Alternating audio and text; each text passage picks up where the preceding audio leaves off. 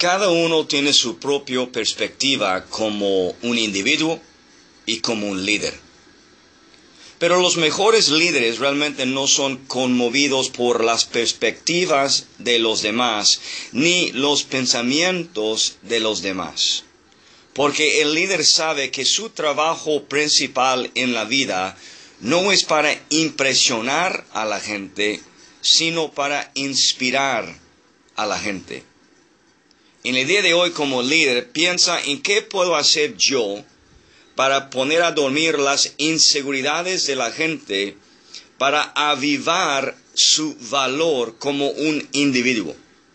Tengo que tener mi boca lista con palabras poderosas que puede levantar e inspirar a la gente a alcanzar algo que no pudieran alcanzar sin lo que yo les suelto sobre su vida. Mi trabajo, tu trabajo como líder, es siempre hacer mejor las vidas de los demás a través de quiénes somos y qué decimos. Entonces la pregunta de hoy es, ¿qué estoy diciendo que edifica a los demás?